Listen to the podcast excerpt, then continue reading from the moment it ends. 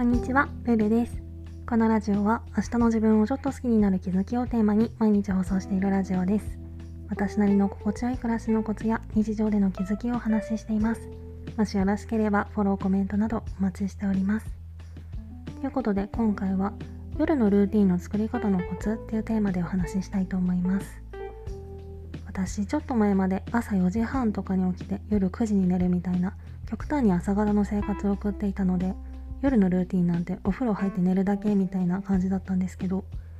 最近はちょっと活動時間帯が普通寄りになってきたので改めてルーティンを意識して生活をしていて私はだいたい6時半頃家に帰ってきてすぐお風呂に入ってラジオを撮ってインスタ用の写真を撮って髪を乾かして洗濯物を干してご飯を食べてちょっと自由に過ごしてから寝るみたいなそんな感じで過ごしてるんですけどこれも詳しくは昨日更新したインスタに載せてるのでもしよかったら見てみてください。で夜のルーティンをうまく回すためにはまず優先順位順に行動することと睡眠時間に余裕を持つことがポイントなのかなと思っていてまず優先順位順に行動するっていうのはやるべきことかつめんどくさいことあとはハードルの高いことからさっさと片付けていくっていうことですね。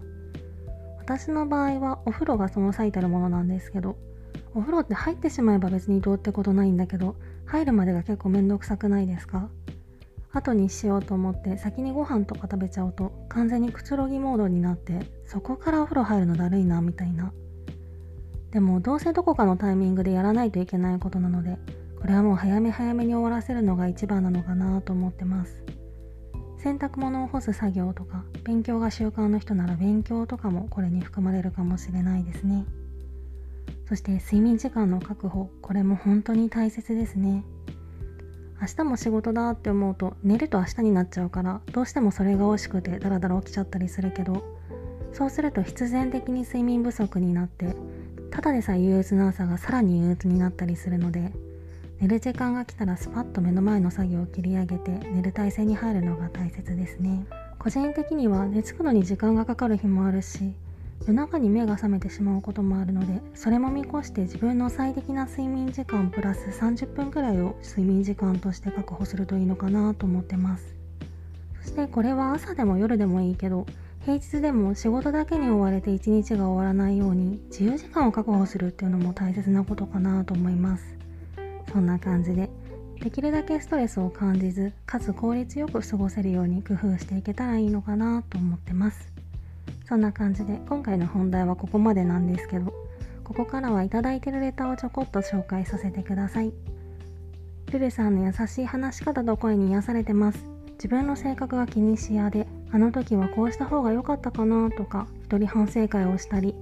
文句は言えないのに普通こうでしょうってイライラしてストレス溜めたり対人に対して HSP 体質なんだと思います。このネガティブな感じが嫌でポジティブにものが考えられたらいいのにって思っていたけど到底それは無理って本心では分かっていて大した努力はしてなかったんですがルルさんのラジオを聞いて直すんじゃなくてストレスを受けないようにする考え方イラつく自分を受け入れるっていうかそういう考え方いいなって思いました。これからもラジオ楽しみにしてます。ルルさんの今回はそんな感じです。って締めが可愛くて好きです。ということでありがとうございます。とっても嬉しいです。あの時こうすればよかったのかなとか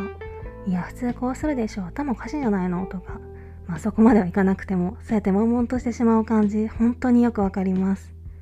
これはもう良くも悪くも気づきすぎてしまうっていう性質がある以上はおそらく頑張って鈍感になるっていうのはなかなか難しいので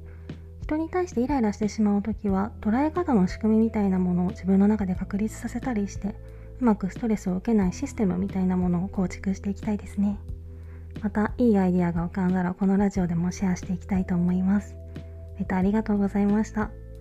引き続きレターでの質問感想も絶賛募集中ですのでぜひお気軽にいただけたら嬉しいです。